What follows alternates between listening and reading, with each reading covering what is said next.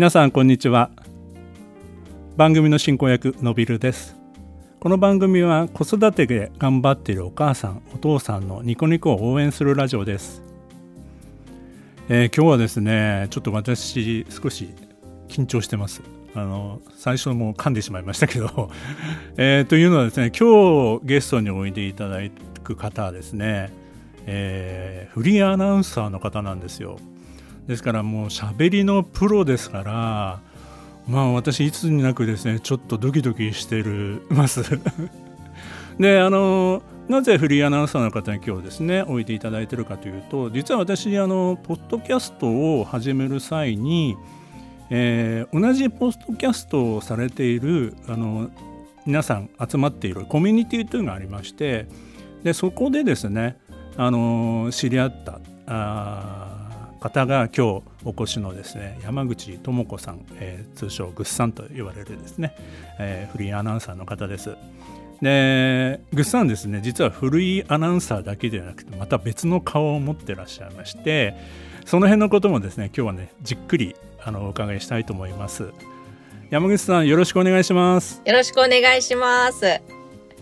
まずは簡単に自己紹介お願いできますでしょうか。はい、えー、今少しご紹介いただきましたが山口智子と言います。あの、女優さんと字も全く同じですね。同姓同名、顔は全然違うんですが、山口智子です。えー、まあ、ぐっさんと呼ばれています。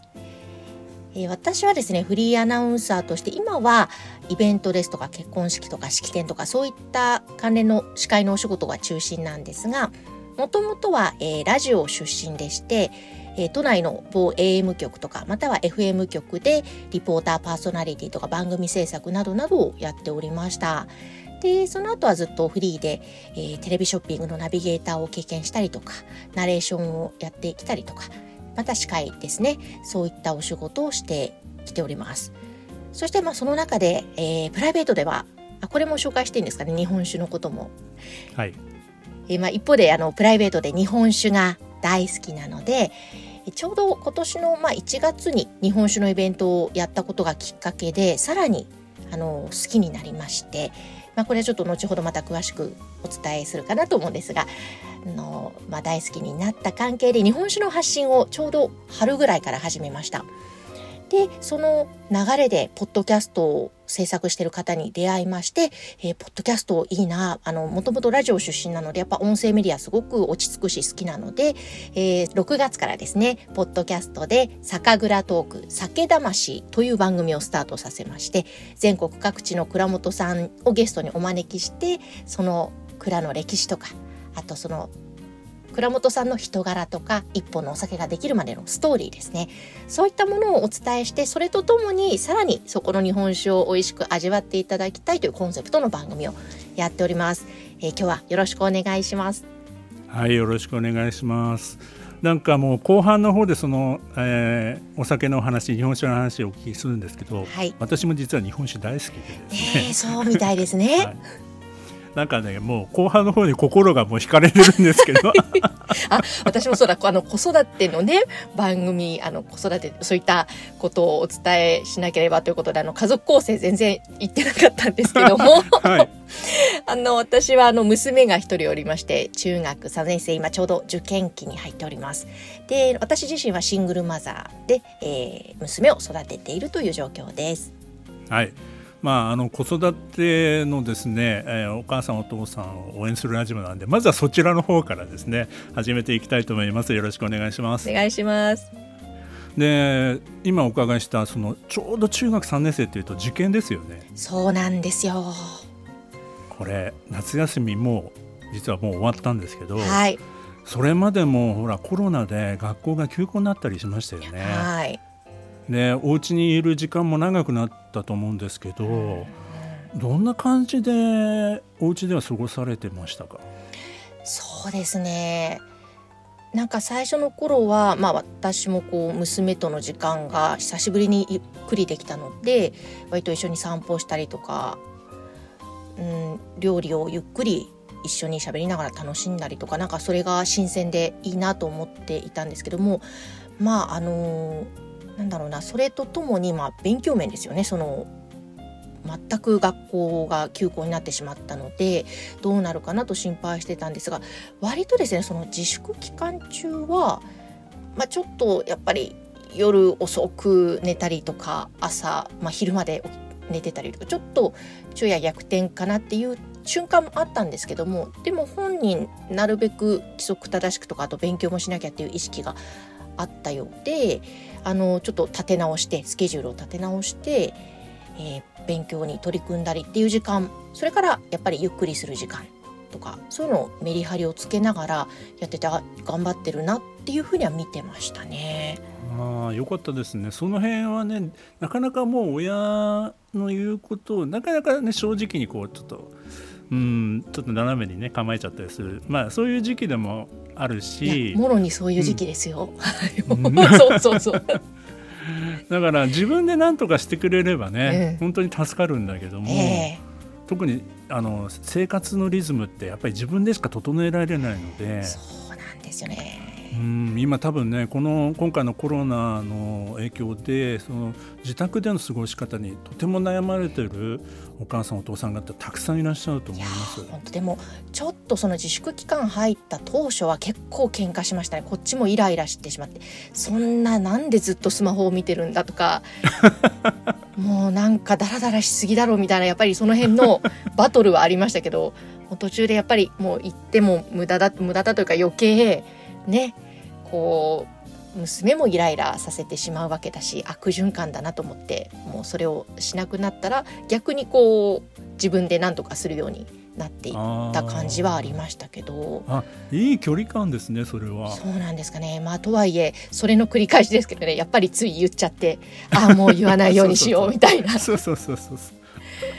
まあね黙ってられないところはねやっぱりお母さんとしてはねここはちょっとね目についちゃうわみたいなことはねまあ周周期があってねこう。そう周期そう周期なありますね なんだか。あるあるんですよ。う。ん、あとは自分のね精神的なあのねあの部分で、あちょっと疲れてるかなとかいろんなところがね子供に向かっちゃったりするそうなんですよ。申し訳ないって後で反省するんですけどまた同じことをやっちゃうんですよね。でもまあそういうのもね実はあのもうお年頃というか、中学3年生ぐらいになればお母さんのね働く姿とか大変さというのも分かっていて、ただ言葉にはしてくれないんだけどもでもまあああお母さん今日は機嫌悪いんかなみたいな冷静に見てたりすることもあるんですよ。そうなんですかね。なんかあの逆にうちその他の家庭がどうかわかんないんですけど、えーと、さっき自粛期間中どうでしたかって質問で答えたんですけどもその自粛が終わっていざ学校が始まってからの方がうんなんかちょっとなんだろうなだらけるじゃないですけどなかなか身が入らないとか勉強に身が入らないっていうのが突然出始めましてえ受験でしょってこっちは思うし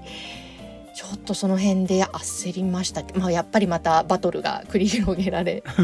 ましたね。なんかちょっと噂で聞くとやっぱりそういうなんだろうなまたコロナの影響とかあと学校がまた始まってなかなかリズムが取り戻せなかったりとかあと、まあ、学年が変わって新しいクラスになってしかもコロナのそれもあってちょっと不安定な子もやっぱり多いです。勉強に身が入らないって声はすごく聞きますっていうのはあそうだ塾の先生から言われたんですけどもそそうだから自粛が明けてからの方が結構もう、うん、わかりますね。はい、あのやっぱり長い休みの後ってやっぱり精神的に不安定なんですよ。へうん、あのやっぱりほら9月でもよくねあのちょっと不登校になる子が多くなるとかよく言われますよね、夏休み終わった後とか。うんうんやっぱりこう環境が変わるとやっぱりコミュニケーションの取り方とかそういう気を使うようになるんですよね。あの家だったらねまだ、えー、甘えられるんだけども、うん、まあその甘えがこうカチンときたんですかお母さんとしてはね。そう そうそうなんですよね。そうが学校で結構緊張して頑張ってるんだろうなって分かってるけどカチンとくるっていうはいそうなんです。でもいあのー、まあ大体男の子もそうですけど女の子はもうよりですねやっぱり周りに気使うんですよね。友達関係とか先生との関係とかもちろん親との関係もそうなんですけど、はい、だからあのー、やっぱりそういうところでいろいろこう悩んでたりストレスを抱えたりするあのお子さんって多いんですよね。だからまあそういう意味では普通に皆さんそういう状況でもあるのかな。今年はだからそうですね早く夏休みが来ちゃったみたいな感じもあって、まあ、6月とかぐらいから学校再開しましたけどもその6月7月ぐらいがちょっともう子どもたちも少し何て言うのかなそういう新しい友達ができたとか、まあ、そういった普段の4月5月みたいな感じの精神的な状態になってるっていうことも言えるんじゃないかなと思うんですよね。なるほどね本当まさにそうだと思いますね。でまあ親としてはあの受験まであと何ヶ月っていうのが見えてるから、はい、そこまでにじゃああなたこれをやらなくちゃいけないんじゃないのっていうのは、まあ、大人は見えてるわけですよね。はい、そこの、ね、そろそろ志望校を決めなきゃとかね。そのギャップですよね。なんかこっちはこうやっぱりおっしゃるように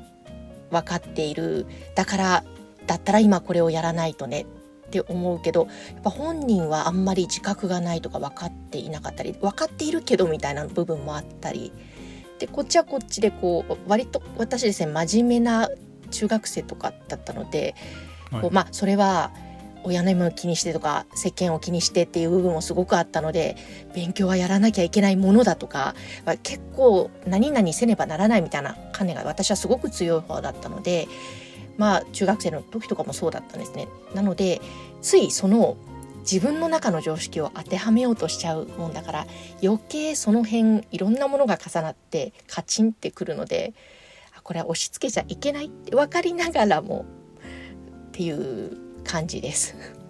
今多分ですねあの100万人の方がうちもそうと思ってますよ。そうです まあ100万人聞いてないと思いますけどいやいやいや聞いてると思います。100万人のお母さんたちが「あるあるそうそううちもそう」って思ってますよ、うん、やっぱり自分の頃と比べてやっぱり時代も違うし環境もねもちろん違ってて、うん、でも私の頃はこうだったのになんで我が子はこうなんだろうみたいなことはみんな思うことなんですよね。でも今あの山口さんが言われてたようにやっぱでもそそれを押し付けちゃいけないとも分かってらっしゃってて皆さんね、えー、でも行動に示さないからやっぱりどうしてもいい。ここで言わなきゃとかでも葛藤になるわけですよね。そうなんです。でも子供はですねあの多くの私も中学生たくさんあの担当してきたんですけど、はい、まあ親には言わないんだけど実はこういうふうに考えてるんだっていうことは、まあ、多くの子は持ってますね。へはいで私が例えばそういうこの時期に9月とか10月、まあ、受験間際特にそうなんですけどあの1対1で面談とかをすると、まあ、実際ねお母さんこういうこと言ってるお父さんこういうこと言ってるけど君自身はどうなの？って聞くとはっきり自分の意見持ってたりするんですよ。でじゃあそれをはっきりお父さんお母さんに伝えたらいいじゃないって言うと、うんうん、言ったら言ったらなんかまた帰ってくるから面倒くさいのよね とかね。うんうんでもちゃんと話せばちゃんと聞いてくれるよとかね。こういうふうに言ってるとじゃあ言ってみますみたいなふうになって、まあ、私がそのあの斜めの関係というか、えー、まあ、お父さんとお母さんと、まあ、上下の関係だとすると友達上司のこの関係じゃなくて、うん、私みたいな塾の講師とか、まあ、部活の先生とかこういう斜めの関係の人が間に入るとこううまくいくっていうケースはよくあるのでだから思い切って例えばあの塾の先生とかそういうちょっと信頼できるかなこの先生っていう方にお母さんから相談されて、はい、あのまあ、実はこういう状況なんだけどもあのうちの子の話ちょっと聞いてあげてもらえませんか？みたいなことをね、うん、まあ、こういうあのポッドキャストで言っちゃうとあの娘さん聞いてたら全部バレちゃうんですけど。本当ですね。聞かせないようにします。であのよく私受けるのは、まあ、あの我が家としてはねうちの子にはこういうふうに考えてほしいんだっていうふうにまあ、先生からもし伝えてもらえたらみたいな話を受けて、うん、まあお母さんから聞いたよみたいな話じゃなくてあのどうな親の考えもちょっと聞いてみたらみたいなふうな投げかけをして、うん、で実際に話してみるとねあの本当に取り越し苦だったりとかすることも多くて、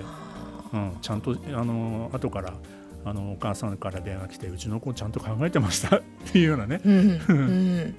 そういうことも多いので、まあ、そうなればあのあなんか信頼できるっていうかあうちの子もちゃんと考えてるんだなって分かればね、うん、またあのカチンときた時も、まあ、ちょっと我慢しようとかね。そうですね。まあ、これ繰り返しなんですよねでも本当に。うん。そうなんかそっか。確かにそういう塾の先生だったり学校の先生だったり周りを応援につけるというなんというか頼るというかそこはやっぱすごく大切だなと思いますね。本当にそうですね。やっぱりどうしても親子の間っていうのはなんか照れもあるしなんかもうずっと一緒に生きてきたあ、ね、子供にとってはねあの常に親がそばにいたっていう事実があるわからあるわけですから、はい、どうしても甘えもあるしまたもう思春期になると私のこと本当に分かってんのみたいなところもやっぱり感情としてあるんですよね。うん。まあ、あのよく友達が優先されたりとかするっていうのは私のことはお母さんやお父さんよりも友達の方がよく分かっているからそっちに相談しちゃうみたいな、ね、あ言われました、うん、この前。そう友達の方が話しやすい。まあそうだよねと思いながら。本音はそっちに言いやすいよねと思いながら。うん。でも本当は親に相談したいって気持ちを持ってるんです。よ、うん、だってやっぱりお金出してくれたりとかね ご飯食べさせてくれるのは親だから。うんやっぱり最後は頼りになるのは親なんですよ。うん、だからあのこれは私の話ではないんですけどある中学3年生担当の先生が、受験が終わった後にあのまあ報告会っていうか祝賀会みたいなことをややったんですね。ええ、でその時にあの今一番感謝したい人は誰だって聞いたらしいんですよ、ええ、だからその先生はもう散々その子をね、うん、もうてなんていうんですかねもう悩んでる時も一緒に何時間も話を聞いてあげたりとかね、うん、もう散々を手塩にかけてそして最後に送り出してうまく合格したので、はい、まあなんとか先生ですって言ってくれたからあの言ってくれるかなと思ったらしいんですけど、うん、一番感謝してる人は誰って聞いたらお母さんですってやっぱり。へえそれは嬉しいですね。ちょっともう。でもいつも喧嘩をしてるね仲だったんですよ。そういう、うん、でもやっぱりいつもね前向きな声かけをしてくれたりっていうのが分かってたし、お弁当塾のためにお弁当を作ってくれたりとかね忙しいのにね仕事が忙しいのにいつも気にしてくれてるっていうのはやっぱりお母さんが一番ねあのに感謝したいっていうふうに思ってますっていうってて言ってたらしいんですよ。もう涙ものですね。うん、うん、聞いたら泣きますよ。泣きますわ、泣きます泣きます。でもちゃんと見てるんですよね。子供が親の背中を見てますし。だからあの山口さんがあの働いて一生懸命ねいる姿っていうのも絶対見てるし、まあ、そういうところにへの実はあの尊敬であったりとか憧れであったりとかまあ、そういったものを、まあ、実際には言葉にしないと思いますけどもあのそういうことが実はあの根底にあって、えーまあ、最後はねきっと受験が終わった時にはあの、まあ、ありがとうっていうようなねそういうようなあの気持ちを表してくれるかもしれません、ね、あなんかそうだと嬉しいですね。ちょっと。まあ、表さないにしてもねもしもしかしたらじゃないですね。心の中ではどうねそういうふうに思っているのかもしれないですし。志望校を決める際も本人はなかなかこう決めてくれないみたいなケースってのがいっぱいあって中学3年生あります。はい、もういい加減決めなさいよと思っても本人がなかなか言ってくれないんですよでこれはあれなんですよね。言ってしまったらそこでやっぱり自分はちゃんとそこに向かってやんなくちゃいけないっていうのが決まってしまうっていうの怖さがやっぱりあるしなるほど、うん、だからそこであなた言ったんだから自分でやりなさいっていうのがまあ あのそうに言われるのが見えてたりとかね。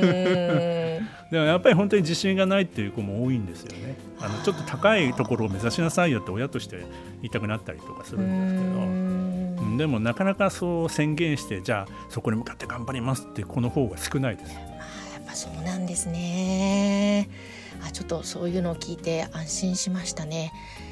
本当に。でもちゃんと考えてますよ。あそっかそっか、はい、情報いっぱい持ってるしね。まあ本当そうですね。だからまああのその辺の心配がある場合はあの先ほどお話ししたようにちょっと信頼できるその先生であったりとかあるいはなんか親戚のお兄ちゃんでもいいんですけど、うんうん、そういう人とあのちょっとリラックスというかね息抜きの時間にちょっとあの相談に乗ってあげてくれないとかうね、ん。うん。そういうやり方っていうのももう思春期の時ってのはいいと思いますね。ああそうかそうですね。本当さっきおっしゃってたけどその繰り返しですよってまあどこもきっとそうなんだなっていう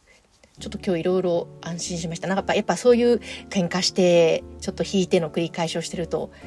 こう最初の頃は割と自分をにダメ出しするというか何でしょう自己否定罪悪感といいますかああまた言ってしまったみたいのを感じたりはしてたんですけどもう途中からそうするのをやめていやこれは言いたいから今言うんだっていうで言った自分も OK と思うというかはい、なんかそういうふうにちょっとしてってちょっと気持ちをだんだんそうですね気持ちにちょっと余裕を持たせてきている今ではあるんですが、うんまあとはいえねあっちゃーって思うこともやっぱ多々ありますよね。でもそれが全て思い出になりますよ。あーなるほどうーん今のこのそうですねかあのやっぱり中学3年生娘が中学3年生の時時期っていうのはこの今の瞬間しかないので、うんまあ、高校行ったら高校行ったでまたね悩みは尽きないんですけど、ははい。い、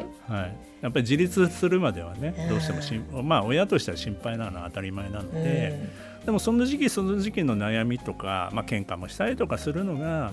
まあやっぱり大人になった時にねああいうこともあったよねっていう思い出になるわけですから、うん、だから反省する必要は全然なくて、ええ。はい。まあ、将来の笑い話になるかなぐらいあいいですねそれ。うんうんうん